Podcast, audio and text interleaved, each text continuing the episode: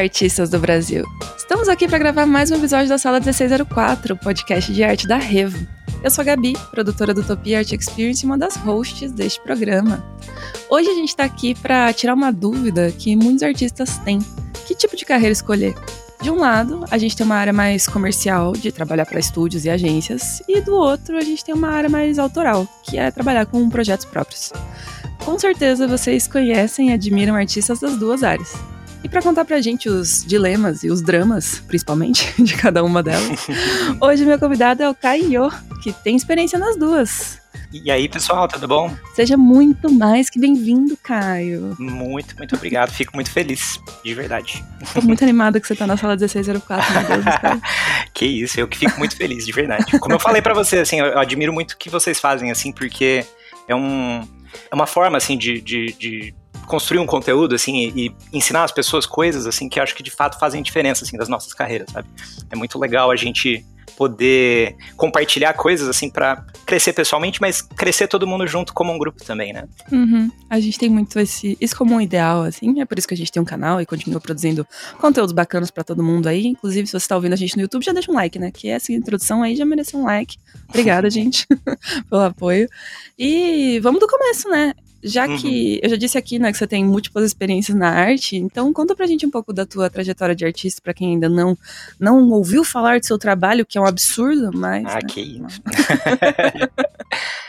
ah, eu, eu, eu já, assim, considero que eu comecei a trabalhar mesmo, assim, com ilustração, foi lá por 2010, 2011, né, já uhum. faz mais de 10 anos, então.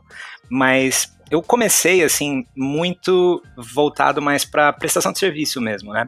Eu estava vindo na verdade assim de um eu vou voltar um pouquinho antes até. Eu uhum. tinha quando era adolescente, jovem, assim, acho que como todo mundo que quer trabalhar na área tinha essa coisa muito romantizada, assim, né? De, putz, eu quero, quero fazer quadrinho, quero, né? Desenhar, fazer animações, quero trabalhar com videogame e tal. Uhum. E na, na, dúvida, assim, de como proceder, né? Já fazia cursos de desenho e tal, mas eu acabei prestando faculdade, né? De artes plásticas e foi um momento crucial, assim, porque depois de passar na, na, na, segunda fase, assim, eu, eu, comecei a interagir muito com o pessoal, né, lá da, da seleção, o pessoal da própria faculdade também. Uhum. A bancada foi uma experiência legal, assim, porque eu tive uma troca muito legal com os professores. E foi interessante, eu, eu não sei dizer, assim, se de fato foi a melhor saída, mas foi o caminho que eu acabei tomando, né? Uhum. Mas os uhum. próprios, os próprios professores me, me recomendaram ali que, assim, a proposta da faculdade, como qualquer proposta acadêmica, assim, mais para a área das artes plásticas, né, é muito de discussão sobre, sobre as artes, de experimentação, uhum. de a história é, de, da arte. De teoria e reflexão bastante, assim. Ex né? Exatamente. Bastante aí, pelo... coisa na cabeça e não nas mãos, eu diria. Exatamente, é. E aí, pelo meu portfólio, pelo provavelmente pelo que eu estava falando, eles meio que me desincentivaram, né? Falaram, ah, eu acho que é, aqui você não vai encontrar exatamente o que você está buscando. Uhum. E foi, foi muito interessante, assim, porque eu tive amigos, colegas também que na época estavam prestando, estavam é, fazendo faculdade de artes plásticas e tal, e eles me relatavam um um pouco isso também, sabe? Uhum. Eu acho que é um caminho muito interessante que tem muito a agregar, por isso que eu falei que eu não sei se de fato foi a decisão certa, talvez eu tivesse aprendido muito também, talvez eu tivesse tivesse uma, uma, outra bagagem também que me seria muito útil hoje em dia. Como eu tenho uhum. alguns colegas que prestaram artes plásticas, fizeram artes plásticas e que te, tra trazem uma coisa para o trabalho deles com ilustração, assim, com prestação de serviço, que é muito interessante também. Uhum. Mas aquilo me levou para um, um. me deixou mais perdido num primeiro momento, né? Mas aí eu comecei a, a correr atrás de, de, trabalhos mesmo, assim, de, de, de, entender um pouco como é que funcionava a, a área, né? E acabei caindo, assim, por conta também de, de algumas dessas de, de, alguns amigos, de alguns colegas, assim, acabei caindo muito na área de publicidade primeiro. Uhum. Então, prestando serviços assim como freelancer, né? Para agência, acho que é, é uma área, é muito uma porta de entrada para todo mundo, eu vejo. Porque tem muito trabalho, né? Sim, muito A, trabalho diferente. Muito trabalho diferente, é. E aí, dali, dali eu meio que comecei, assim. É, fui também para um pouco para área de didático no começo, né? Também ali descobri uma um, um outra demanda muito grande, assim, de, de Hoje em dia, vou ser sincero que eu não sei mais muito como tá a área, mas na, uhum. na época era uma, era uma, explosão, assim, era muita coisa que precisava ser produzida, então era muita gente trabalhando, né, pra área editorial didática. Uhum. A gente tem um podcast aqui sobre isso, vou deixar linkado na descrição, que eu gravei com o Vu e com o Vanson ah, Rocha, e aí dá pra ter uma noção pra quem quer saber um pouco mais da área de editorial, vou deixar aqui. Muito legal. E, e eu fiquei muito nisso, assim, por, por um bom tempo, né? É, acabei aos poucos, assim, também migrando para algumas outras coisas. Uma coisa interessante para mim que foi que talvez já tenha sido um início, assim, dessa virada pro autoral, que a gente vai falar depois, mas uhum. é, eu brincava muito assim já nessa época. Brincar é meio que o termo mesmo, porque era uma coisa que eu fazia por diversão. Mas eu brincava muito com pixel art. Eu fazia umas experimentações assim com pixel art, naquela pegada meio meio nostálgica, meio retrô, né? Uhum. E foi muito interessante que isso também começou a me, né, quando eu coloquei, joguei isso pro mundo, né, na, na nas redes e tal, isso começou também a, a devolver para mim é, trabalhos. E, e, foi muito interessante porque os primeiros trabalhos, na verdade, que, que eles me trouxeram foi é, muito, não, não, era, era meio inesperado, não era exatamente o que eu estava tava imaginando com pixel art, né? Porque foram trabalhos de, de, área editorial, de revista e livro. Eu fiz muita coisa em pixel art para Mundo Estranho, para Super Interessante, uhum. para Editora Globo, matérias, artigos assim que eles para ilustrar de um jeito diferente nos estados, eles iam atrás dessa estética meio de videogame, meio uma coisa meio retrô. Uhum. Então foi uma coisa muito legal assim, e virou uma outra vitrine que depois me, acabou me levando para trabalhar também com games, né? Com uhum. estúdios pequenos de mobile, área indie também, fiz uns, uns projetinhos bem legais, o, o, Lenda do Herói, por exemplo, né? Que uhum. pro, projeto indie assim legal, que ganhou um destaque legal, participei, né? E, e foi interessante assim, porque me abriu uma outra área, assim, me abriu um outro universo assim de, de trabalho. Hoje em dia é meio que o meu meu ponto principal, assim, como, como retorno financeiro, né? É a uhum. área de, de games, a área de animação também presta alguns serviços, assim, de design, de storyboard. Mas é, games é uma área muito forte. Aqui, hoje em dia, games mobile, quando eu falo a área de games aqui no Brasil, ela, ela é muito o, a área mobile, né? A gente Sim. tem, a, a, claro, assim, um, uma amplitude dentro uhum. da área de, de, de, possibilidades enorme, mas a realidade aqui no Brasil assim de trabalho da, de, de, empresas muito grandes, inclusive, assim, tem empresas aqui que são assim das maiores do mundo, né? Das é. maiores do mundo da área de games mobile, exatamente, uhum. que estão em São Paulo, né? Uhum. E mas é, é, muito é muito essa área. É uma porta de entrada hoje em dia muito forte também, muito legal para quem quer trabalhar. E inclusive costumo falar muito isso porque eu vejo muita gente que tem um, um sonho, tem um objetivo final de, de, trabalhar com jogos AAA, de trabalhar com né, uhum. mercado, mercado estrangeiro e tal, e é muito legal, é muito possível, mas é interessante tentar construir uma, um caminho de carreira até lá, né? Porque é um. Normalmente são cargos assim, sênior, são cargos que assim, é uhum. difícil de já chegar, chegando ali, né? Então é interessante, por exemplo, para quem está aqui, claro, conhecer o mercado daqui, né? Entender uhum. assim como a partir daqui você pode formar de repente uma, um caminho de carreira para chegar lá onde você quer. Sim. Inclusive, já vou deixar outra indicação de podcast que saiu recentemente, que foi um podcast que a gente gravou com o pessoal da Pulga, que é uma ah, empresa lá do Recife, que é um, de outsourcing de games mobile. E a gente contou a história da empresa e o que, que eles fazem e tal. E é uma que das demais. produtoras maneiras que tem aqui no Brasil para vocês conhecerem. Também vou deixar linkado na descrição aqui para quem quer saber mais sobre o mercado de games mobile, que é um super uhum. né? Tipo, super é o que mais cresce. Na real, é onde tá o dinheiro hoje, né? Exato, é, então. E é muito importante a gente, como, como assim, profissional da, da área visual, da área gráfica, assim, a gente conhecer o nosso mercado, né? Porque uhum. às vezes eu vejo que, como um, um, um pessoal principalmente que está começando tem um objetivo muito firmado numa coisa, num sonho assim de trabalhar em grandes empresas AAA, às vezes essas pessoas fecham os olhos assim para a realidade do nosso mercado local. E, e, é a partir desse mercado normalmente que você vai construir uma carreira para chegar, né, lá onde, onde, onde é muito difícil você tipo ter só um portfólio consistente sem ter experiência de mercado e conseguir ir direto, né, para um estúdio grande internacional, Exatamente, é. Assim, tipo, é, é raríssimo casos assim. E, e, mesmo que você não queira exatamente construir uma carreira que parta a partir do nosso mercado interno para onde você quer seguir, no mínimo você vai precisar assim, de, de uma sustentação financeira a, pra, enquanto você treina, enquanto você fica Sim. melhor, enquanto você evolui seu portfólio até chegar onde uhum. você quer, sabe? Então é muito importante a gente ter um, um, uma percepção, assim, acho que do, da, da, nossa realidade, né, do nosso mercado. Por isso que é legal sempre, assim, a gente conversar, a gente ouvir os podcasts, a gente entender, né, o que está acontecendo, tá, tá uhum. tá inteirado, assim, da cena, né.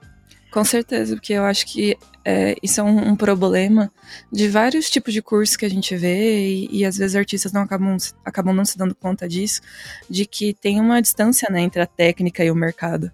E às vezes você fica ali muito focado em desenvolver uma habilidade, mas se esquece isso. de entender que você vai fazer aquilo para uma finalidade específica, né? Exatamente, é. E, e, e perceber quais são essas habilidades Exato. secundárias, sabe? Que você vai precisar uhum. para chegar lá, né? Total. Então não é só nosso trabalho envolve várias etapas, múltiplas complexidades. e uma pois é. delas é. é entender o mercado como um todo, né? Porque às vezes também Sim. tem a questão de, tipo, você tá numa área, mas tem uma área que é muito parecida e basicamente, tecnicamente, você já tem o conhecimento que você precisa para trabalhar nessa outra área. Só uhum. que essa uhum. outra área tá pagando muito melhor, por N uhum. motivos, uhum. pode ser, né? Porque tá uhum. tá tendo mais trabalho, porque tem menos profissionais, Sim. porque tem um projeto grande rolando, e aí vários artistas estão envolvidos com isso. Então, tipo são infinitas possibilidades, assim, Exatamente, tá com os olhos é. abertos para isso. É, é importante, né? Tipo, você tava falando que começou a explorar pixel art, e aí de repente começou a aparecer trabalho disso pra vocês, e ficou, hum, interessante. Olha, aqui tem alguma coisa, né? Exato. E a partir dessa, desses testes, dessas experimentações, dessas conversas que a gente descobre essas coisas, né? Uma coisa que eu também, assim, com o que você estava falando, acabei me, me puxando para falar disso também. Eu percebo muito, assim, é que as pessoas esperam um momento ideal em que eu vou finalmente falar, sou profissional, entrei no mercado de trabalho. Uhum. É, às vezes, essa, essa transição vai ser meio. Ela, ela não vai ser tão bem definida, sabe? De, uhum. de quando, quando, de fato assim eu entrei no mercado de trabalho. Tem um dia assim, né, que comecei a minha carreira. É, agora comecei minha uhum. carreira, né? De, de, difícil ter isso. E, e, essa transição, inclusive, ela, ela é composta, inclusive, da descoberta dessas habilidades secundárias que você vai precisar para desenvolver sua carreira, sabe? Uhum. Porque ao longo desse processo você começa a perceber, por exemplo, é, putz, eu, eu legal, eu tenho um, um, um trabalho já formado aqui que não tá do jeito que eu quero, mas já tá legal para eu trabalhar com isso, mas eu tô percebendo que eu ainda preciso aprender a lidar com o cliente, tô percebendo que eu ainda preciso aprender a lidar com o trabalho em equipe, uhum. ou eu percebo que eu ainda preciso é, entender melhor como é que funciona, por exemplo, questões jurídicas de contrato, questões financeiras, assim, de sabe como você vai receber o trabalho e tal. Todas Sim. essas coisas fazem parte também da, da profissionalização, vamos dizer, né? uhum. né? E é muito legal, assim, que você, você se abra para começar a pesquisar e, e, aprender essas coisas o quanto antes. Não precisa esperar o momento em que você se definiu finalmente, comecei a minha carreira, para começar a desenvolver e perceber essas habilidades uhum. secundárias que são meio necessárias, né? Isso, que a gente chama de soft skills, geralmente, né? Uhum, é, Vou deixar outro podcast para vocês aqui, vários, vários hiperlinks aqui, que a gente já gravou um podcast de soft skills para artistas, mais de um, na verdade, mas tem um que também foi faz uns dois meses. E vou deixar linkado aqui para vocês, porque é, um, é importante. Porque ah, é muito importante. Que, é o que eu disse, a gente fica focado muito na técnica, porque, querendo ou não, é o mais importante, né? A gente precisa saber uhum. desenvolver bem o nosso trabalho, saber como, como fazer, né? Uma arte, uhum. independente de qual área seja, mas as soft skills são um complemento fundamental. Tipo, não dá para uhum. trabalhar sem ter elas desenvolvidas, né? Exato, então, e, e às vezes, assim, mesmo eu sempre fico tentando não enxergar o mercado de trabalho como só uma competição, assim, mas em alguns momentos ele é. E, Sim. e numa situação assim que você está competindo, vamos dizer, por uma vaga com, com, outro artista, talvez sejam essas habilidades que vão ser o diferencial para você ser escolhido ou não. Total. Então é, é, é muito importante, sabe? Eu acho que é, é, é muito legal a gente ter essa visão ampla, assim, porque eu percebo isso, assim, que as pessoas às vezes esperam esse momento mágico em que de repente eu vou. Agora eu sou profissional e, e eu não sei, eu, eu, Chega eu não carteirinha de artista oficial pelo correio, assim, né? Você bota seu crachá. Agora é aconteceu, é. Uhum. E não é, não é muito assim, é uma coisa muito. Não, é um, um processo, assim, meio, meio aos poucos, né? Hum, sim, mas é normal, né? A ansiedade de você, tipo, querer Sim. se afirmar artista, querer trabalhar no estúdio, querer ter a arte mais foda de todos os tempos, assim. Uhum. Rola muito um, imediatismo, assim. Principalmente com quem tá Exato. tá começando. Eu acho que com quem já tá aí faz mais um tempo, a galera já se uhum. apazigou com a ideia de que as coisas demoram, sabe? Mas Sim. eu acho que rola muita ansiedade pra ter essa sensação de, tipo, começar a acontecer. Acho que antes de você uhum. pegar os seus uhum. primeiros cinco trabalhos ali, você fica numa afobação do tipo, uhum. será que vai dar certo? Será que vai dar certo? Será que eu vou conseguir trabalhar com isso? Sabe? Será que eu vou ganhar uhum. dinheiro com isso? Uhum. E aí a uhum. gente sempre está aqui, neste papel de calma, meu anjo. Vai Exato. tudo certo. Continua estudando. E, e, é, uma, e é, um, é um momento que eu percebo, é muito, muito difícil para muita gente lidar com essa ansiedade, lidar com esse momento. E, e, infelizmente é um momento meio incerto e meio demorado mesmo. Porque ele vai muito de como você tá expondo seu trabalho, quais são os contatos que você está fazendo, quais são as, as áreas em que você está querendo alcançar, né? Uhum. É, o nosso mercado aqui, assim, é, é aqui vou colocar meio a minha visão totalmente subjetiva, mas o nosso mercado para certas coisas, ele, ele é meio injusto aqui, sabe, no, no, uhum. no Brasil, porque é difícil para certas áreas você visualizar, você vislumbrar meio que assim um plano de carreira em que você começa ali, sabe, tipo numa coisa bem iniciante e aí vai caminhando para os uhum. cargos, para os trabalhos maiores assim. É difícil visualizar aqui esse, esse tipo de plano de carreira, assim, né? Lá fora eu vejo que as pessoas têm um pouco mais de facilidade de visualizar isso, porque tem, às vezes tem, um, um tem, tem, faculdades que estão um pouco mais orientadas para esse trabalho de artes né? aplicadas, que aqui uhum. não tem tanto. Tem uma saída, às vezes, já direto para quem está vindo da faculdade ou de um curso, já, sabe, entrando em vagas júnior, assim, uhum. em produtoras, em estúdios, em, em agências, né? E dali uhum. a pessoa vai vendo, vislumbrando uma, uma forma de, ao mesmo tempo em que ela está já no mercado de trabalho, ela continua aprendendo e melhorando e evoluindo, sabe? Aqui é meio Sim. difícil, né? Visualizar isso, é, então requer mais da gente. Total. Eu acho que justamente no mercado de games está um pouco mais estruturado, assim.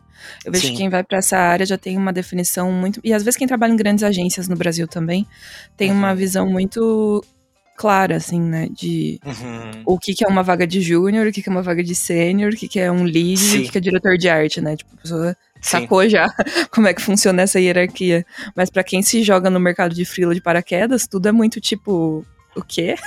Sim. como Sim. é que funciona isso? Tipo, tem como eu ser outras coisas? É muito isso mesmo, porque você, é, para quem está interessado em começar a vislumbrar, por exemplo, a área de, de mobile, né, de games, uhum. a, os estúdios têm muito isso, assim, de, de ter uma comunicação bem aberta, assim, de qual é o perfil que eles estão buscando, que tipo de vagas que eles estão atrás. Você tem ali, normalmente nos, nos estúdios maiores, você tem um, um, lugarzinho ali que você pode, né, colocar o seu portfólio, jogar uma proposta, eles recorrentemente estão vendo isso tem meio que um, um, caminho que você consegue vislumbrar, talvez, né? Uhum. E em outras áreas não, assim, é muito do freela, é muito, às vezes, do networking, é, é, é um pouco menos, é um, é um, caminho um pouco mais invisível, assim, né? Uhum. E é, eu acho que é, é, é, muito justamente por isso que a gente tem que justamente ter essa, essa visão, assim, de desenvolver essas habilidades é, paralelas, assim, que a gente precisa Sim. ter porque, por exemplo, uma coisa que eu, eu sei que é muito difícil, para mim é muito difícil também, porque eu sou. Eu, eu, percebi, na verdade, que eu não sou tímido, mas eu sou. Eu, sou eu achava que eu era, porém não. Eu sou. achava que eu era, mas eu não sou. Mas eu sou muito introspectivo, uhum. como é normal para todo mundo. E eu, eu percebi que eu não sou tímido porque eu meio que construí meio que, sei lá, uma persona pra falar aqui no podcast, para dar aula, para dar palestra, para ir no evento, sabe? Uhum. É, porque no começo não era fácil, no começo não, não era uma coisa muito confortável para mim, assim, essa exposição, essa, uhum. esse lado de socialização, de networking, de. E, e, por exemplo, é uma, é uma habilidade, é uma coisa que eu precisei construir, que eu precisei precisei meio que aprender. Foi, foi um Sim. aprendizado. Eu acho que não foi uma coisa assim que ah, eu, eu sou tímido, eu sou introspectivo, então eu não vou fazer isso, eu desisto de fazer isso. Uhum. Não, é, é, um treino também, é uma prática também, sabe? Você se colocar, por exemplo, para ir num evento, para se expor, para mostrar o seu trabalho, você é, de alguma forma criar esse networking através dessas, dessas possibilidades de, de, mostrar o seu trabalho ou de se mostrar como artista, né, em, em lugares, em eventos online, eventos presenciais, uhum. tal, né? Eu também tive que passar por esse processo e eu vejo que isso é uma das coisas que as pessoas mais me perguntam, né? Porque agora eu gravo podcast, eu gravo bastante stories, né? Eu, tô, eu, eu, trabalho bastante com a minha imagem, né? Em aparecer nas coisas, assim. E eu tenho que falar com um monte de gente e tal. Essa é a minha vida, né? Me comunicar com pessoas o dia uhum. inteiro. E aí as pessoas. Muita gente me pergunta, tipo, que eu sempre falo, né? Em várias ocasiões nos podcasts, já falei que eu, que eu sou. Hoje em dia até não, não consigo nem mais dizer que eu sou, porque aprendi a não ser, mas eu fui durante muito tempo uma pessoa tímida, do tipo, não olha para mim, não quero falar com ninguém. Uhum.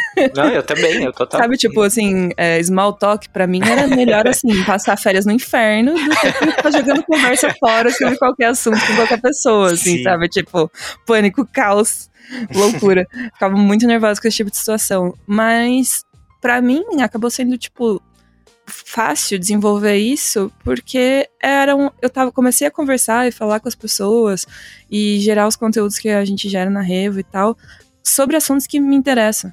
Uhum, então, é uhum. muito fácil conversar com as pessoas quando você tá falando de uma coisa que você gosta, sabe? Perfeito. Tipo, que é uma coisa que você tem interesse. Então, às vezes a gente fica noiando com isso, assim, do tipo, meu Deus, eu tenho vergonha e tal. Mas uhum. você tem um monte de coisa para dizer. Geralmente a gente tem um monte Sim. de coisa para dizer. A gente adora dar opinião sobre as coisas. é, e, e conversar é gostoso, né? Quando são assuntos que você se importa. Sim. E aí acaba ficando muito natural, assim. Para mim, a parte mais difícil foi aprender a subir em palcos e pegar microfones. Uhum. Isso ainda é uma questão para mim, ainda fico com cagaço. Mas, uhum. depois que começa a falar, dá uma tranquilizada. É, é muito a expectativa, a ansiedade é, de subir. Isso. Quando você tá lá já, você, é. é muito isso que você falou. Você começa a falar sobre o que você gosta, e aí é, é até difícil descer do palco depois, porque você tá, você tá Não, todo. Dá o microfone! e eu, eu me vejo muito nisso que você falou. Também entendia que eu era tímido, que eu não conseguiria, sabe, fazer uhum. essas coisas assim. E eu acho que é, é de alguma forma uma construção, um treinamento, sabe? Você Sim. descobrir um jeito de lidar, como você tá falando, eu descobri um jeito de lidar, porque eu tô falando sobre a minha paixão, sobre o que eu gosto, então é fácil de falar para mim. E é, é, interessante, eu, eu, tive uma experiência parecida, assim, eu, eu, eu me me via muito meio que. Quando eu falo essa ideia de persona, as pessoas acham que é uma coisa meio assim, nossa, ser múltiplas personalidades, assim. Que... E não, assim, a persona, assim, é. é fragmentado. Fragmentado, é todo mundo tem persona, sabe? Tipo, a forma uhum. como você lida com seu namorado, seu namorado é diferente da forma como você lida com um cliente, é diferente da forma como você lida com o small talk no elevador que você tava falando. é, a, gente, a, gente, tem persona, sabe? E, é, e é uhum. legal a gente pensar um pouco nisso, porque todas as nossas personas são a gente, não é, não é uma coisa fragmentada como a gente está falando. Uhum. É, mas, mas é uma forma de você você se apresentar, são formas diferentes de você se apresentar. E aí quando eu comecei meio a vislumbrar um pouco isso, eu percebi que era meio que um treino também. Era meio que uma prática também. Você aprender, assim, a persona que vai dar palestra, que vai dar uma aula, que vai falar num podcast, que vai se expor. É, hoje em dia faz parte, dependendo, do, e é isso que a gente vai falar um pouco, né? Dependendo do tipo de carreira que você quer construir como artista, faz parte um pouco de exposição.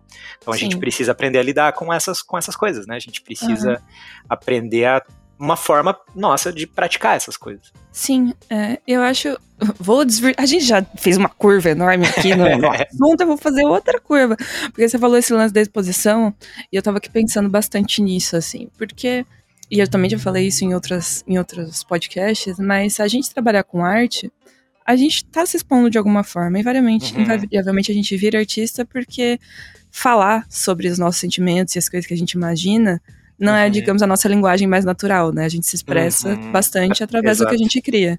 Uhum. Então a gente está se expondo ali, né? Coisas que a gente Sim. sente, coisas que a gente pensa, coisas que a gente acredita, elas passam para as outras pessoas através da nossa arte, né? Ou pelo uhum. menos é isso que a gente deveria em algum nível estar tá tentando uhum. fazer, uhum. né? Então rola já uma exposição, já rola Sim. uma exposição. E, e é por isso que muitas vezes tem uma até uma, uma ansiedade muito atrelada a essa exposição, não necessariamente Sim. da sua imagem, mas do seu trabalho, porque é, é uma super exposição ali. Claro, a gente está se revelando de, de várias uhum. formas ali, né? E acho que o que pega pra gente ter essa ansiedade quando a gente se expõe assim, é um medo do julgamento, né? Muito medo Total. do julgamento, assim, do tipo, meu Deus, vou falar essa história aqui para as pessoas, o que, que, elas vão pensar de mim, uhum. né? E, só que eu acho também que é só assim que a gente consegue trocar com os outros e crescer de Sim. fato, assim. Com certeza você já tem, sei lá, casos de pessoas próximas que têm histórias que vocês completamente desconheciam sobre uhum. a vida dessa pessoa. E que quando ela expôs isso de alguma forma, seja de uma maneira mais privada, assim, ou seja, de uma maneira mais pública, você mudou completamente a sua visão sobre essa pessoa, assim. Sim. Tipo, para o bem ou para o mal, você mudou a sua visão sobre essa pessoa e aquilo gerou alguma coisa em você, um sentimento em você. Que uhum. você sentiu, sei lá, vontade de compartilhar a sua história com aquela pessoa também. Uhum. E você uhum. cria um laço diferente do que você tinha antes. Vou dar um exemplo aqui no campo da ilustração de duas, duas coisas recentes que aconteceram na vida da Fran Nerd. Vocês devem conhecer uhum. a Fran uhum. Nerd. E, né, ela contou no, em vídeo e tudo mais duas experiências no último ano, que foi uma dela ter perdido um filho, né? Ela teve um aborto espontâneo. E outra dela ter se descoberto uma mulher lésbica. Ela tinha achado a vida inteira que ela era uma mulher hétero. E ela compartilhou essas sensações com ela através de vídeo, mas através do formato de quadrinhos, né? Que é o que ela faz uhum. geralmente, né? Através de arte. E isso gerou para ela, assim, uma nova perspectiva de vida, assim. De tipo, uhum. de como as pessoas percebiam ela, de quais grupos ela pertencia, de quais conversas ela podia ter. Então, assim. Não, isso é Legal. incrível, né? Porque. Uhum é, é, meio que isso, se a gente não se abre para o mundo e para as pessoas e compartilha as nossas histórias, as nossas vivências, o que que a gente faz? É, exato. Né? Se não é para né? isso, é para quê? Sabe? Uhum. E Exato. eu acho que é isso. Se a gente não, não conta essas histórias, não, não consegue se expor minimamente nesse nível, né? Você não precisa lá gravar um vídeo, abrir um canal no YouTube. Uhum, mas uhum. passar ideias novas com a tua arte, né? Que, a, que, que função ela tem? Uhum, né? uhum. Então eu fico brisando muito nisso, assim, tipo... Não, é, é, muito legal a forma como você colocou, faço, né? porque é, é, é, é, semelhante, assim, a gente expor um trabalho, assim, é, é, eu percebo muitas vezes essa ansiedade que gera na, na hora de expor um trabalho, porque uhum. é, ela está muito atrelada a isso, assim, é, é, a ansiedade que eu percebo em mim, por exemplo, ela, ela é uma parte de mim tentando antecipar e se proteger das possíveis, dos possíveis rejeições, por exemplo, que aquilo uhum. pode causar em Sim. mim mesmo, né? Então, ah, alguém não gostou, a temática não agradou tanto, aí tem algum uhum. problema no desenho e tal. Só que a gente precisa aprender a lidar com isso, porque senão a gente coloca tudo na gaveta, né? Senão a gente é, começa, exato. na verdade, a não expor as nossas coisas. E, é, e... a gente surta. Ou a gente começa a, a ir numa vibe meio tipo, o que é que será que os outros querem uhum. de mim, sabe? Uhum. Aí você fica tipo, hum, acho que talvez não seja exatamente esse. Porque é, é, esse, é esse o grande problema, eu acho, assim, é quando a recompensa do que você tá fazendo começa a estar tá na validação dos outros e não uhum. só no, no que você tá fazendo. Sim. Faz parte como a gente está trabalhando com isso, faz parte a relação que a gente tem com o público, com os clientes e tal, faz parte a, a essa validação, mas ela não é uhum. é o único objetivo, ela não pode ser o único objetivo, porque quando ela se torna, aí essa ansiedade explode. Aí essa ansiedade, tipo, vai pra é, Você não consegue mais fazer nada, né? Você não consegue mais se expor. Exatamente, porque o tempo inteiro, na verdade, você tá. No meio do processo, na verdade, você tá só enxergando lá os, os objetivos da pós-finalização do trabalho, assim, sabe? E, uhum. e, não, assim, eu acho que tem momentos, tem um momento para cada coisa.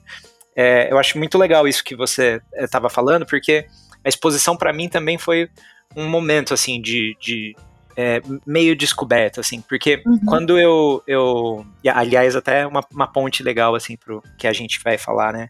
Quando eu, é, em um dado momento, como já estava trabalhando fazia tempo com é, né, prestação de serviços, vamos dizer, para os outros, uhum. eu comecei a sentir meio que assim uma necessidade, uma válvula de, de uma válvula de escape criativa. Uhum. Né? Eu precisava produzir coisas, eu queria produzir coisas e era uma fase muito interessante porque você já estava no... produzindo, mas queria produzir coisas para você, né?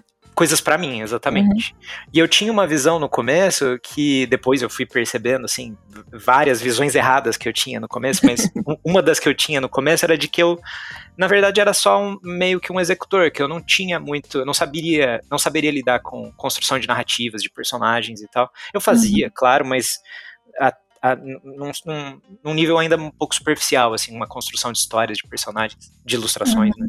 Sim. E aí eu, eu comecei a estudar também sobre narrativa, construção de histórias. Eu comecei a perceber, assim, como colocar mais coisas para fora, assim, não só tecnicamente, vamos dizer assim, mas colocar mais coisas para fora no sentido assim de as mensagens do, do que eu tô desenhando tinha um nível de, de, de um sentimento de realização, assim, muito uhum. grande. Uhum. E, e, até para lidar com isso que a gente estava falando de, de, de, ansiedade, assim, eu percebi que tinha uma coisa ali muito forte, assim, de, é, putz, agora para essas coisas aqui, eu não tô só ansioso para se ficou tecnicamente bom, se o cliente vai aprovar, se vai ter muita refação, vai... eu tô simplesmente é, envolvido com o processo e com a mensagem que eu tô despejando aqui nisso aqui. Sim, é, um, é outro nível de profundidade, talvez, né? De profundidade de relacionamento, assim, com o que você tá fazendo, uhum. sabe? E, e aquilo foi muito legal, assim, porque é, foi interessante, assim, eu, de repente eu não tava tão ligado só, assim, na... na é, será que tá tecnicamente legal? Será que, sabe, a composição ficou boa, a perspectiva tem algum problema e tal? De repente eu não tava só me importando com isso, ou nem me importando muito com isso, sabe? Eu tava mais envolvido com outro lado, assim, do, do trabalho, e aí aos poucos eu fui percebendo, assim, que, nossa, é, eu acho que esse é o lado, então, mais autoral, mais artístico, assim, que as pessoas, muita gente, para muita gente é o foco, né? E para muita gente é uma carreira paralela também, né? Uhum. E eu acho que é legal você falar isso para mostrar para as pessoas, né, que eu disse no começo até que é uma dúvida constante, mas que dá para fazer as duas coisas, né? Uhum. Inclusive, com essa conversa que a gente está tendo agora, eu tô pensando que essa seja uma das uma diferença, uma das diferenças entre as duas áreas, né, entre trabalhar mais comercial e profissional e, e em outro trabalho mais artístico autoral, que é você a diferença entre você fazer as coisas para os outros e fazer as coisas para você, né? Exatamente, é.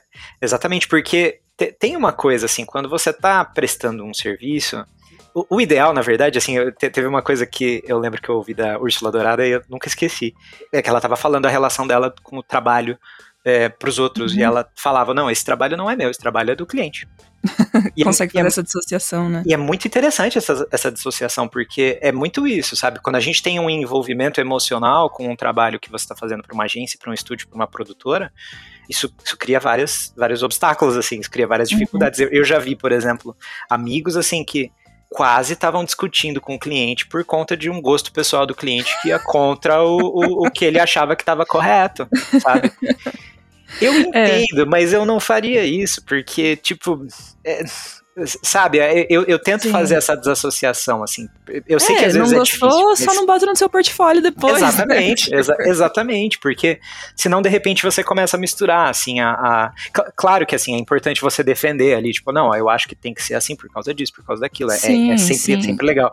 Mas se no final das contas o seu cliente está simplesmente por gosto pessoal, tá falando que tem que ser verde, não pode ser vermelho, uhum. é ele que tá pagando o trabalho, é pra ele o trabalho. É. Então, assim, a gente precisa fazer essa desassociação.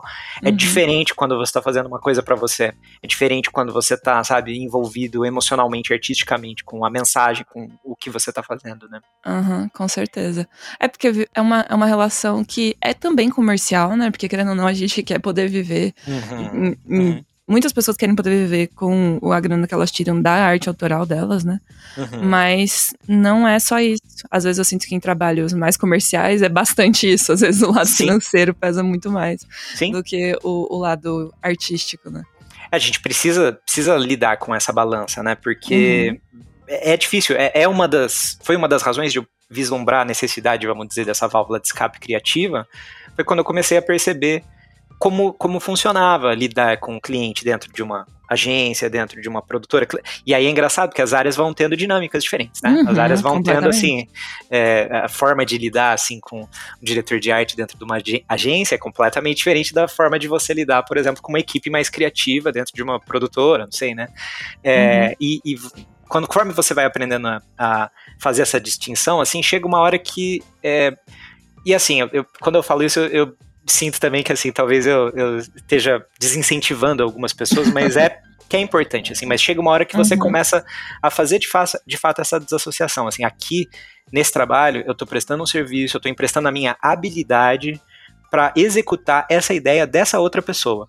Se essa ideia é uhum. é boa ou não, nem cabe a mim, sabe? Eu, eu não estou sendo pago para assim, desenvolver conceitualmente aqui dentro dessa, dessa agência, por exemplo, uma ideia. Inclusive, assim, eu já tive experiências, tanto minhas quanto de outras pessoas, é, muito interessantes de que me fizeram a, abrir mais a cabeça nesse sentido, assim, que em um trabalho, por exemplo, quando a gente tem às vezes uma não concorda mesmo com o briefing, sabe? Tipo, ah, não, isso daqui não tá uhum. tá legal assim, isso daqui não vai ficar graficamente legal, não vai ficar, às vezes discute com o cliente, discute sobre o briefing e tal, beleza.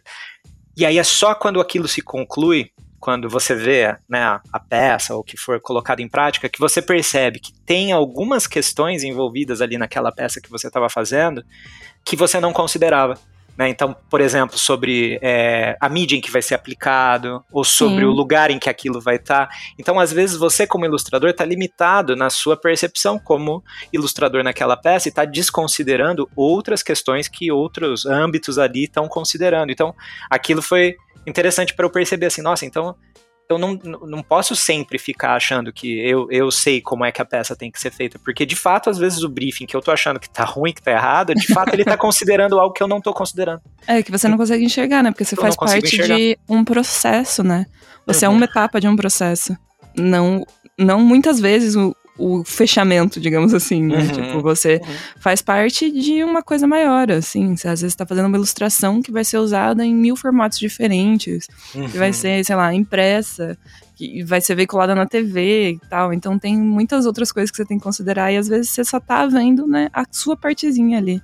Exato. E isso eu acho que conseguir enxergar a linha de produção que a gente faz parte, invariavelmente trabalhando como uhum. artista, é uma das soft skills que a gente tem que desenvolver, sabe? Total. Entender total. que a gente faz, faz parte e não é o todo, digamos assim. Tanto livra um pouco a nossa ansiedade com certas questões assim de, de né, a nossa projeção emocional assim sobre o nosso trabalho, quanto facilita a rapidez de produção, facilita assim, tipo a, a forma como você lida com a equipe, né? é, é, importante mesmo, assim, é um tipo de coisa que, assim, eu, claro, dá para aprender também a partir né, de profissionais compartilhando experiências, mas é, é, muito também do aprendizado fazendo, é muito também do aprendizado de você ser colocado dentro daquela situação e fazer. Na prática do dia a dia de trabalho, tipo assim, pegou, chegou um trabalho, né? Ou você uhum. quer desenvolver o projeto, assim, no dia a dia de trabalho mesmo, não só no campo das ideias. Se tem diferenças práticas, assim de uma área para outra. Da forma como você vai lidar? Isso. Hum. Uhum.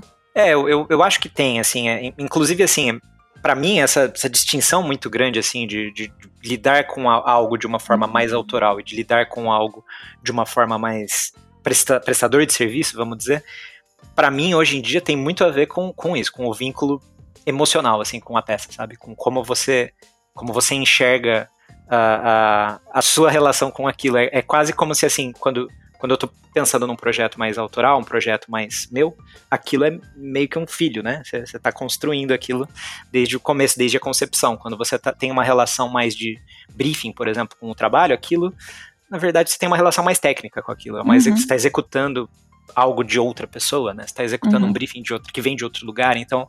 Sim. Invariavelmente você vai ter direcionamentos mais precisos também, né?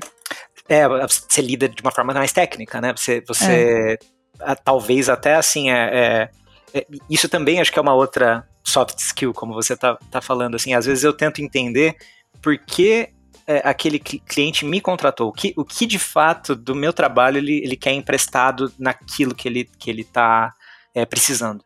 Né? Então, uhum. as, principalmente quando a gente está fazendo um freela que, que é um pouco mais assim, lidando direto com uma empresa, lidando direto às vezes com uma pessoa para quem você está executando um trabalho, às vezes entender o que a uhum. pessoa está esperando de você faz parte do, do, do trabalho, né? É, é, entender exatamente o que, ela, o que ela quer, porque às vezes ela não vai saber expor, ela não vai saber construir isso num briefing bem formatado, como às vezes um, briefing de agência, de produtora. Ela, ela tá te pedindo de uma forma mais, mais um pouco mais casual, vamos dizer. E faz parte uhum. do processo você entender assim, cara, qual aspecto do que eu faço ela quer?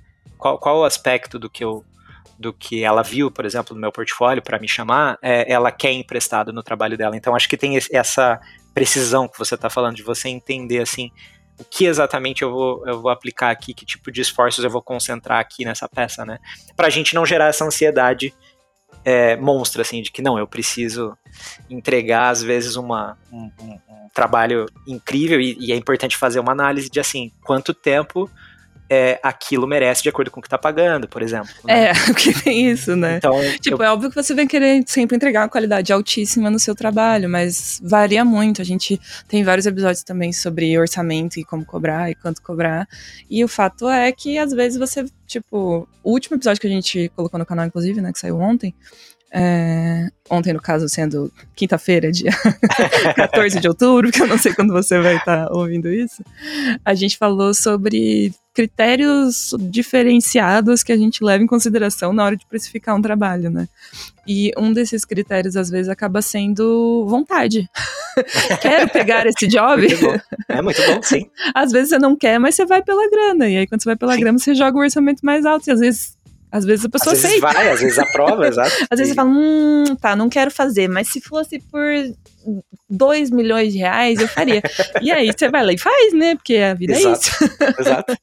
Então, às vezes, né, tem diferentes modos de encarar diferentes é, trabalhos. Saber, saber lidar, sabe, com aquilo, assim, é, é uma, uma coisa que eu ficava um pouco incomodado, por exemplo, trabalhando para revistas, é que eu sabia mais ou menos quanto que estava pagando. É um mercado que hoje em dia meio que já não existe mais, quase, né? É, uhum. É, muito pouco, pelo menos, como era, tipo, há cinco anos atrás, um pouco mais. Uhum. Mas eu, eu tava mais ou menos ligado, enquanto que, né, meia página, é, uma página inteira pagava para o artista. E às vezes eu ficava muito incomodado quando eu via alguns artistas assim, meu, fazendo um negócio incrível, absolutamente fenomenal. E eu sabia quanto que aquela pessoa estava recebendo. É claro que assim, eu entendo que muitas vezes aquilo a pessoa está vendo como uma vitrine, aquilo é uma oportunidade de ela mostrar o trabalho dela. Claro, eu entendo, muitas vezes eu também agi dessa forma. Mas uhum. também é importante a gente fazer uma análise assim, de tá pagando X, eu preciso entregar um, um, um, um trabalho que esteja coerente com X. Com esse sabe? X, é, claro. Eu não posso, tipo, perder a minha vida, independente só porque tá, tá é, é uma boa vitrine, porque isso acaba sendo insustentável para você como profissional pessoalmente e para classe como um todo. Uhum. Porque a partir do momento que você entrega aquele trabalho incrível que está só pagando X, no próximo trabalho que vai pagar X, a pessoa vai esperar aquilo ou mais de você, uhum. sabe? Então, é, eu, eu fico sempre muito pensando nisso, assim, como eu consigo fazer um trabalho o mais legal possível, é, coerente com o X, sabe? Coerente com o que estão pagando. Eu acho que esse, essa é uma outra habilidade também, que tem muito a ver com esse lado mais profissional prestador de serviços. É uhum. É você saber aplicar suas habilidades de acordo com a necessidade e com o que estão pagando ali, sabe? Uhum. É diferente de como a gente lida com os nossos trabalhos autorais, que aí não tem é limite, que, sabe? É isso que... o orçamento é o meu tempo. Exato, aí tipo, né, eu construo, faço da forma como eu achar que tem que ser feito, assim. É, eu ia te perguntar exatamente isso, agora qual que era a diferença então para o trabalho autoral? Eu acho que é isso, assim, é, é o, o, no caso do trabalho autoral, o, o a, que você vai vislumbrar é quanto você tem de tempo para dedicar aquilo, né? Claro, então uhum. você vai, vai tentar construir algo que seja possível, coerente com o que você tem de tempo para dedicar para aquele projeto. Mas ainda assim é, é, é, muito diferente, porque você não tem um. um quando você está entregando um trabalho profissional, está prestando serviço, você tem várias coisas que você tem que levar em mente, levar em consideração, assim, tá, em, tá na sua mente qual é a minha relação com esse, com esse cliente, é, qual é a possibilidade de continuidade de trabalhos com esse cliente, como que eu vou é, lidar com esse briefing, como que eu vou explicar para ele como esse trabalho tem que ser feito. É, uhum. Tem todo um monte de coisa que nunca você vai ter quando está fazendo trabalho para você mesmo, né? E mesmo que tenha essa visão, eu achei muito legal quando você falou que mesmo no, no lado autoral tem um, um pequeno lado comercial, que é. Tem que é, ter, senão vira ter, né? Senão, qualquer coisa também, assim, é, que você fizer, assim, é, independente da saída daquilo, tô fazendo. Acho que até tem, um, tem que ter um espaço pra, no nosso dia a dia de desenho de arte para isso, talvez, assim. Tipo, uhum. ah, não, eu tô fazendo um negócio assim, meu, não tô nem é, aí. É, sem propósito, né? Totalmente sem, sem propósito. Acho que tem uhum. que ter um espaço no nosso dia a dia para isso. Mas para o projeto autoral que você quer que viabilize, tem que ter um, uma visão comercial também, assim, sabe? Tem que ter uma, uma, um planejamento, assim, de, de, de visão. Mas é interessante ter, e aí eu vou fazer um link com uma coisa que a gente falou há, há um tempo, porque hoje em dia eu vejo como eu tinha uma visão errada para alguns aspectos de, de projeto autoral. Uhum. É, no começo, eu tinha, eu já tinha muita vontade assim de escrever histórias mais sobre a minha vivência, histórias LGBTQIA+, uhum. mas eu tinha também um, um, outro lado que era meio que pensando assim, putz, eu quero escrever histórias que não sejam de nicho. Eu quero escrever uhum. histórias e, e, que furem a bolha no caso, né? Que furem a bolha e que sejam para todo mundo. Ok, é, era a minha visão assim pensando nisso, assim tipo, ah, eu, eu quero atender a todos. Então, tem um pouco desse lado comercial, assim, tipo, ah, não, eu quero que atenda a vários públicos e tal. Conforme o tempo foi passando, eu fui percebendo, é um pouco do que a gente estava falando há um tempo atrás, que eu me abri um pouco mais, eu colocar um pouco mais de mim no, no trabalho, uhum. às vezes vai conflitar um pouco justamente com esse, essa questão comercial. Vai. Por exemplo, quando, quando, quando agora eu estou fazendo uma webcomic, né, o Cosmic, uhum. que é uma webcomic temática LGBTQIA+, tem Claro, assim, são personagens, é uma coisa, né, é, apesar de ser meio cotidiano, slice of life, não é realista, assim, é uma coisa, né, mas tem uhum. a minha uhum. vivência, é um pouco da minha vivência ali, da minha experiência. Colocar isso, claro, automaticamente faz com que aquilo fique um pouco mais de nicho. Então uhum. tem, tem um pouco, assim, tipo, da dos gêneros que eu gosto ali na história, tem um pouco da minha vivência, e aí aquilo talvez faça com que o trabalho se recolha a um público-alvo, vamos chamar assim, sabe? Ele se recolha, tipo, a um objetivo que é esse público-alvo que eu quero atender. Claro uhum. que, assim, vão, vão ter muitas pessoas que vão furar é, esse público que vão gostar do seu trabalho também, que não necessariamente estão só querendo ler aquele gênero que você está escrevendo, estão só querendo ler aquele, né, aquele nicho para o qual você está escrevendo. Mas eu acho muito importante, eu percebi que era muito importante isso, assim, a gente é, ter esse, esse, essa balança entre ter uma visão comercial sobre o seu trabalho, claro, se você quer que ele, né, venda, que ele, que ele vá para frente, mas ao mesmo tempo a gente tem que ter essa coisa assim de tipo, putz, se eu, se eu vou fazer algo mais sobre mim, se é uma coisa mais pessoal, mais autoral, é, ele vai ter um lado mais de nicho, que ele vai atender a um certo público-alvo específico para quem eu estou escrevendo, para quem eu estou uhum. querendo, com quem eu estou querendo dialogar, sabe? Então, é, hoje em então dia, para mim, é, é muito interessante isso, ter, ter essa nova percepção, vamos dizer. Né? É, você tem uma visão comercial do teu, do teu trabalho autoral. Uhum, uhum. e eu acho que isso é bem é fundamental, assim, porque é o que a gente disse, querendo ou não, você vai viver disso, sabe? É daí que vai sair sua renda. Então, por Exato. mais que você queira executar uma parada, assim, um projeto diferente, você tem que ver a viabilidade daquilo, né? Quantas pessoas uhum. vão se interessar por isso. E uhum. às vezes você vai ter que vender um pedacinho da sua alma para conseguir viabilizar outros uhum. projetos que são uhum. mais disruptivos, digamos assim, né? Coisas mais Exato. diferentes que às vezes possam não interessar um público tão grande assim e inviável, invariavelmente não gerar tanta, tanta renda assim. E eu acho que tem outro aspecto bem importante de você trabalhar com o, o autoral, assim, que é você ser seu próprio chefe, né? Uhum. E aí você tem que ser responsável, eu acho. O nível uhum. de responsabilidade que você tem que ter é, para conseguir executar as coisas é grande. Porque Sim. se você. Ah, beleza, quero fazer um projeto, mas aí se você não organiza, não tem cronograma, não tem ninguém te uhum. cobrando, não sei você uhum. mesmo. Ou se você fica, ah, não tá bom ainda, não tá bom ainda, fica melhorando e refinando aquilo infinitamente, nada uhum. acontece, né? Nada é. acontece. É o que eu sempre falo, uma ideia na sua cabeça é só uma ideia na sua cabeça, ela não existe, uhum. né? Uhum. Então você tem esse lado também de acho que você precisasse fazer um autogerenciamento ali para as coisas caminharem, né? Porque senão você fica só tipo, ai, isso aqui seria tão legal se eu fizesse, mas daí você não faz nunca. É, é exato. Você espera o momento, aquilo que exato. a gente estava falando, você espera o momento em que você é, vai estar tá pronto para né? fazer aquela ideia. Não nunca existe vai estar, tá, nunca vai estar tá esse momento que você vai se sentir completamente pronto para fazer algo, né? Você faz vários exato. treinos para eventualmente você conseguir realizar um projeto que te dá muito orgulho, né? Mas uhum. você tem que ir caminhando. Acho que isso que é importante, estar tá em movimento, né? Não tá parado. E tem que ter essa, essa visão de alguma forma comercial, profissional, como você está falando, porque uhum. é, senão a coisa é, é, muito difícil de você concluir. Assim, acho que uma das sensações mais legais de projetos autorais é a sensação de conclusão, a sensação Nossa, de tá. tipo fazer um livro, pegar ele assim na mão, é tipo impresso, abrir da caixa é... da gráfica, sabe? é muito legal, assim, porque é um sentimento de realização, de conclusão. É, e aí a gente precisa ter um, um, um nível assim de, de é, eficiência, não, é nem a palavra que eu estava procurando, de viabilidade, vamos dizer. Uhum. Porque se você ficar mergulhado é, nessa, nesse sentimento, assim, do tem que ficar perfeito como era na minha cabeça. Na minha Não cabeça, dá, né? aquilo era um potencial infinito.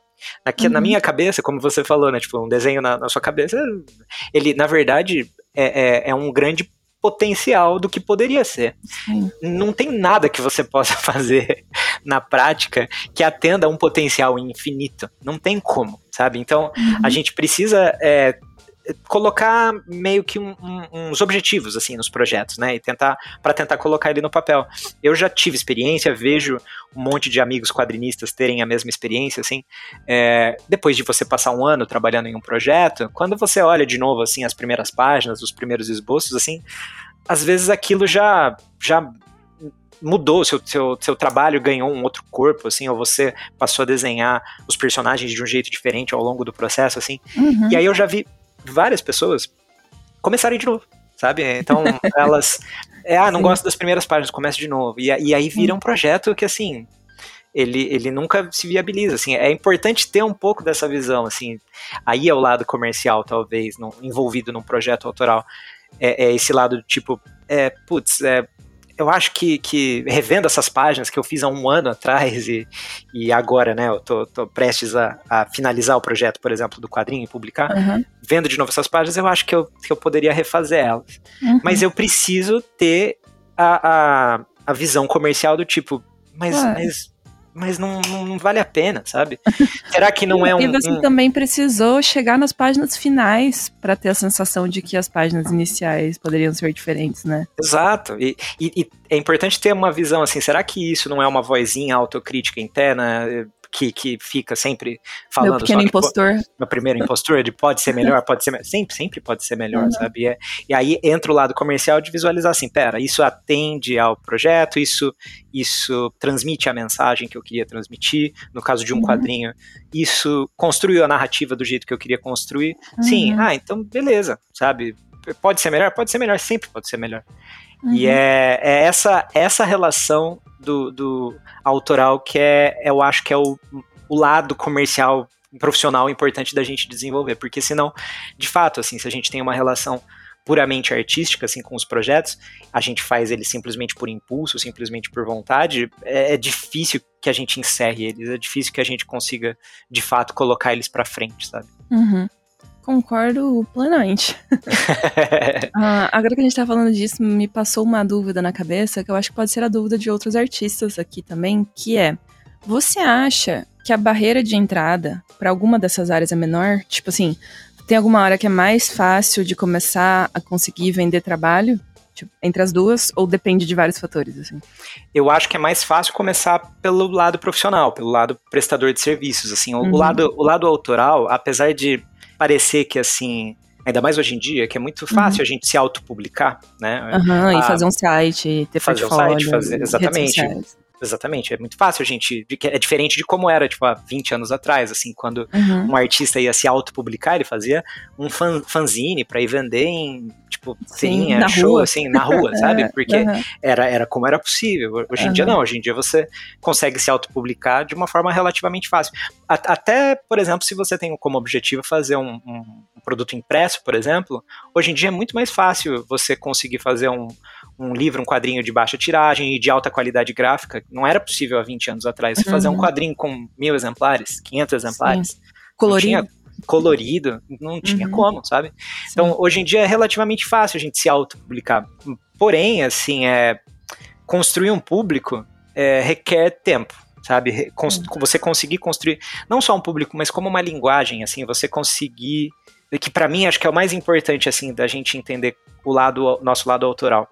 Porque se a gente só deixar essa vozinha do impostor falar, é, ainda mais como no caso do lado autoral, não tem um objetivo prático, uma prestação de serviço específica, né?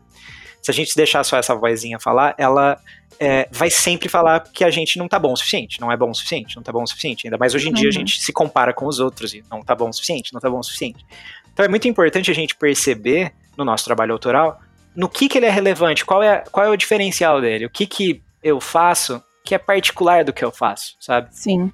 Quando a gente descobre isso, é, eu acho que rola um alívio muito grande nesse sentido, porque você passa a perceber que tem algo de especial no que você faz. Oh. Que as pessoas vão. É, mas é verdade. É verdade. As pessoas vão atrás daquilo, sabe? É, é, é, muito engraçado, assim. Eu, e e para você perceber isso, acho que esse é. Por isso que eu digo que o, traba o trabalho autoral, talvez como porta de entrada, ele leve mais tempo para dar certo, é porque eu só percebi o que era relevante no meu trabalho, o que era especial no meu trabalho, quando eu vi um espelho disso através do meu público. Eu, eu, eu não conseguia ver. Eu não uhum. conseguia ver no meu trabalho assim o que, que ele tinha de diferente, o que, que ele tinha de especial. Uhum. É, foi meio que o feedback a partir das coisas que eu fazia, das pessoas com quem eu conversava nos primeiros eventos que eu ia, e aí o feedback nas redes, né? É, foi a partir disso, com o volume de tempo, que começou a me mostrar, assim, virou um espelho mesmo, assim, para me mostrar, assim, putz, tem, tem algo no, no, meu trabalho. Hoje em dia eu percebo muito, assim, as pessoas associam o que eu faço muito, assim, com palavras, assim, é, é conforto, aconchegante, soft. E é, quando eu comecei a ver isso muitas vezes, eu comecei a perceber assim, nossa, então então é, então é assim que as pessoas veem o meu trabalho. Então, meu trabalho está muito associado a essas questões, por exemplo, no caso de mensagem, emocionais. Uhum. E aquilo foi muito legal, porque se tornou um, um, um bom círculo vicioso. Porque eu, percebendo como era né, que o meu trabalho era enxergado pelos outros, eu, de alguma forma, intensificava aquele aspecto. Uhum. E aí aquilo, aquilo foi gerando talvez algo que, com o passar do tempo, se tornou um pouco mais interessante, um pouco mais relevante, e aí o público cresceu. E uhum. aí é a partir desse momento em que você consegue de fato começar a viabilizar um, um, um seus projetos autorais, de fato, dar saída, vamos dizer, para os seus projetos autorais, sabe? Uhum. É quando você forma, forma um público, né? E isso vai acontecer várias vezes, não é uma única vez que acontece na sua carreira, assim, só vai acontecer às vezes para vários projetos diferentes, em vários aspectos diferentes do seu trabalho. Por exemplo, isso agora está acontecendo novamente para mim com o meu a minha webcomic, que é uma nova forma de me publicar, eu nunca tinha feito nessa dinâmica. Uhum. E através do feedback dessa dinâmica eu estou aprendendo quais são os aspectos daquilo que eu faço que são interessantes, que as pessoas veem que é algo especial, algo diferente. E aí é, é a partir dessa comunicação que eu consigo projetar mais ainda naquele projeto autoral, sabe? Uhum. Eu não sei, é interessante é, pensar sim. dessa forma, assim. E eu acho que tem tudo a ver com o que a gente estava falando sobre o lance da troca, sabe? Você ter descoberto isso através do seu público tem tudo a ver com o, que a gente estava falando de que você precisa se dar um pouco para receber um pouco, sabe? Uhum, tipo, uhum. você precisa se mostrar, expor um pouco para que as pessoas possam dizer, nossa, que legal isso. Sim. né? Porque assim, beleza, você pode se expor e as pessoas falar, falarem, ou não falarem nada, não tem essa uhum. nenhuma, falarem, hum, acho que eu não gostei tanto. Ou uhum. pode acontecer isso do tipo, cara, isso é muito legal. Faça mais uhum. isso, né? Quero saber mais disso. Fale mais e sobre imagina se você tivesse esperado estar pronto para publicar. É. Você nunca teria esse feedback. Exato. Nunca... O fato é que se você não fizer, não vai acontecer nada, né? Exato. Essa é a certeza que a gente tem. se você não fizer, nada Exato. vai acontecer. Então, aí, aí você fica naquela, tipo, ideia nas que, ah, tá na sua cabeça e se acontecesse seria ótimo, mas é o que eu disse, tá só na sua cabeça, sabe? Uhum, e só uhum. vai ser ótimo se você jogar pro mundo. Perfeito, então... perfeito. Porque a partir desse, dessa troca, assim, a partir desse, desse espelho, assim, que o público te oferece, é que você percebe de fato, assim, quais são as, os elementos, assim, que de fato importam, sabe? Uhum. Porque às vezes você tá por exemplo, se importando muito tecnicamente com a perspectiva, com alguma coisa, e, e de repente o que está sendo interessante para o público é um outro aspecto do seu trabalho. Ou de repente, não, você está é, achando que o que é interessante mesmo é o lado técnico, assim, não, eu estou fazendo de fato tudo muito muito preciosismo e tal, e o que o público recebe de você de interessante é aquele lado mais um, narrativa do seu trabalho, é a profundidade da mensagem do seu trabalho, e aí você percebe que é importante começar a despejar mais é, esforço, vamos dizer, naquele sentido, sabe?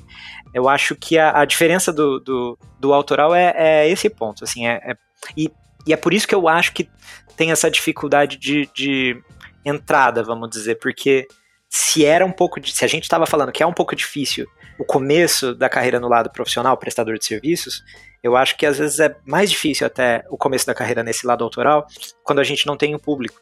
Talvez é, tenha, tenha um, uma possibilidade de começo de carreira mais fácil no lado autoral. É quando você é, se vê como um prestador de serviços, você se vê como um ilustrador que só presta serviços e tal, você já tem uma carreira, você já formou de alguma forma um público a partir dessa sua é, persona como ilustrador, como né, pessoas que acompanham o seu trabalho, assim, as coisas que, os serviços que você presta, as ilustrações que você faz, e aí de repente você decide começar um projeto autoral.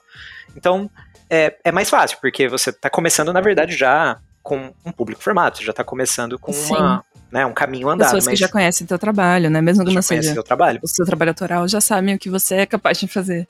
Exatamente. Por, por, exemplo, não sei, alguém que é, trabalha muito com ilustração editorial para livros uhum. e tal, e, e, já formou uma carreira, já tem um monte de seguidores nas plataformas, já tem o seu trabalho, sabe, reconhecido e tal, e de repente essa pessoa decide escrever uma história e uhum. fazer um livro ilustrado. É, Poxa, aconteceu isso já... recentemente com Raíssa Bulhões. Olha só. É. E, e, e acaba sendo um caminho um pouco mais é quase natural, eu acho, né? Acho que natural é uma boa palavra, porque acho que a gente, como ilustrador, como desenhista, sempre tem essa válvula de escape criativa e invariavelmente a gente vai ter algum projeto, sabe, criativo que a gente quer desenvolver. Todo mundo tem. Todo mundo tem. E quando você, você já consegue, talvez, depois de ter desenvolvido seu lado, sabe, mais prestador de serviço profissional, arrecadar um público e daí colocar, apresentar para esse público o seu trabalho autoral, você já tem um meio caminho andado, porque você já tem o público. Porém, uhum. acho que é a partir dali que vai começar agora um reconhecimento do público do que é o seu trabalho autoral. Porque aí agora é uma novidade, né? Então agora as pessoas vão conhecer o que é um novo aspecto do seu trabalho. E aí, a partir daí, entra de novo o espelho, como a gente estava falando, sabe? De, aí o, o, artista agora reconhece qual é o feedback, qual é a resposta do público em relação não só agora ao trabalho técnico dele, mas ao trabalho autoral, de mensagem dele, né? Sim. Então, de alguma forma, também, também é um novo é um novo start, também é um novo, novo caminho, porque é uma nova carreira que ali, uma subcarreira, vamos dizer assim, que começou agora autoral. Mas uhum. para quem, por exemplo, vai começar meio que do zero, assim, eu não, não tenho muita divulgação nas redes, não tenho plataformas e tal, mas tenho um projeto autoral que eu quero começar, vai ser um caminho no começo difícil de arrecadar esse público. Depois você vai ter essa, esse espelho, vamos dizer assim, que vai ajudar você a reconhecer o seu próprio trabalho, o que é relevante e especial no seu trabalho. E aí depois você começa, acho que, a crescer, sabe? Uhum. Então é, é, Eu não sei, eu acho que tem uma. Mais tempo envolvido, talvez. Tem mais. Uhum. Um processo mais longo envolvido, né? Uhum. Em algum momento do podcast você falou que um, às vezes a jornada de alguém que trabalha dentro de estúdios é um caminho mais invisível.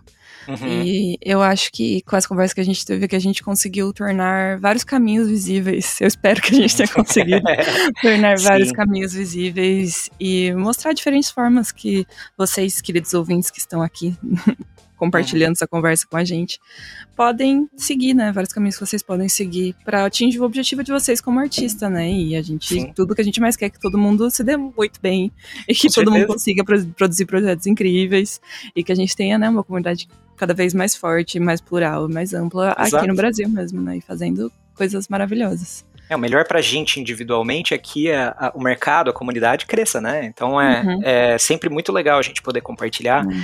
Assim, muito do que eu falei, claro, a minha visão subjetiva, assim, sobre a minha experiência da coisa, mas é, é, muito também o caminho de cada um, é muito a forma uhum. como cada um aprende a lidar, como cada um desenvolve a sua própria relação com o seu público, a sua própria carreira profissional, sabe?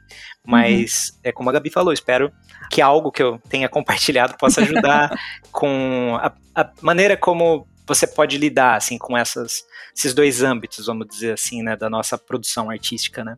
Uhum.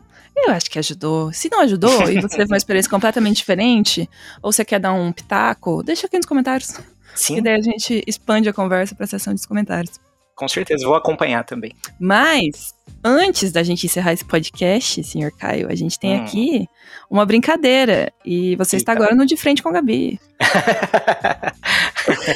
eu introduzi um elemento novo no De Frente com a Gabi de hoje, tá? Mas daqui a pouco hum. você vai saber qual é. Eu nunca tinha feito essa pergunta antes, mas eu achei que pode ser uma dinâmica diferente e legal aqui para deixar no final do podcast. Mas basicamente, perguntas bate-bola, jogo rápido. Eu mando uhum. uma, você responde assim, a primeira coisa que vier na sua cabeça. Tá bom. tá. tá pronto? Então tá. Tô pronto. Uma cor. Uma cor amarela. Um software. Photoshop. Um trava-língua. Uh, eu nem consigo falar. Mafa... Ai, meu Deus. Eram três mafagafinhos. Eu, eu, eu nem lembro e nem sei falar. Num ninho muito. de mafagafo tinham três mafagafinhos. Boa. Uh, artista que é referência para você?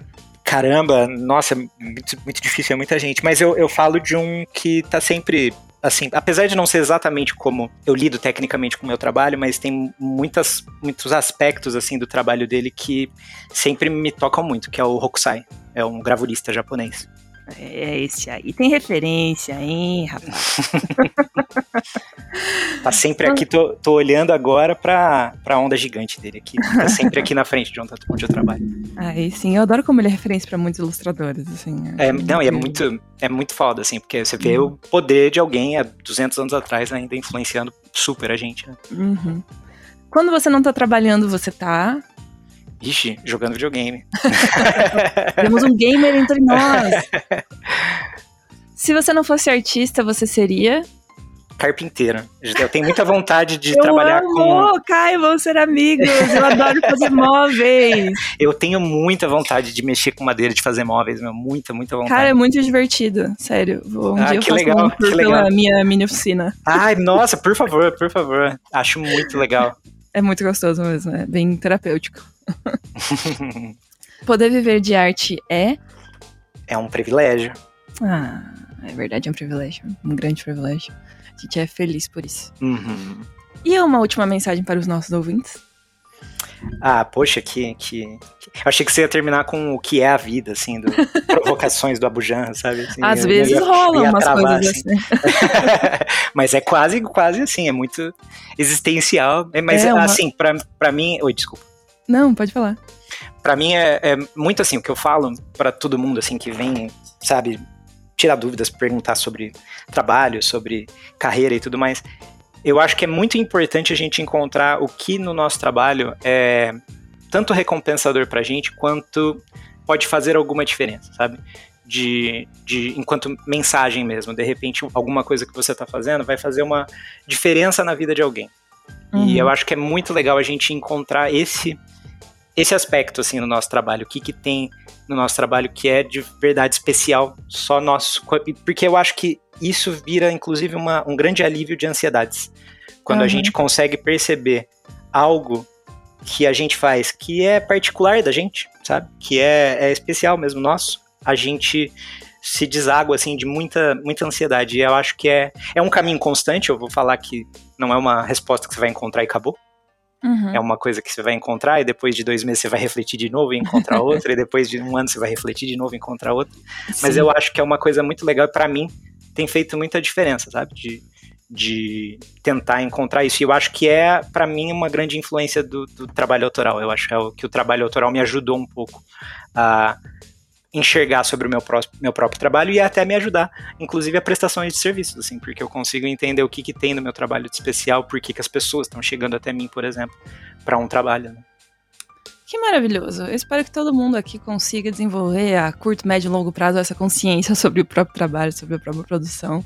E mil, três mil, cinco mil, mais de oito mil vezes obrigada, Caio, ah, por trazer essa, essa luz pra galera que fica completamente dividida, achando que tem que é, ser uma coisa ou ser outra, né? E não e ser outra. E super uhum. dá, super dá pra você ser as duas coisas. Nossa, então, muito certeza. obrigada por, por jogar essa luz no caminho, no nosso caminho, né? De todo mundo que tá te ouvindo aqui agora. E volte sempre que quiser. Sala 1604 está com as portas abertas para você. É, poxa, que eu fico muito feliz, de verdade. É muito legal poder compartilhar. É um prazer muito grande estar aqui. Fico muito feliz de poder conversar, de a gente poder trocar essa ideia toda. É, que maravilhoso. Então é isso, ouvintes amados. A gente volta na semana que vem com mais temas relevantes de arte para vocês. Um beijo. Beijo, gente. Tchau, tchau.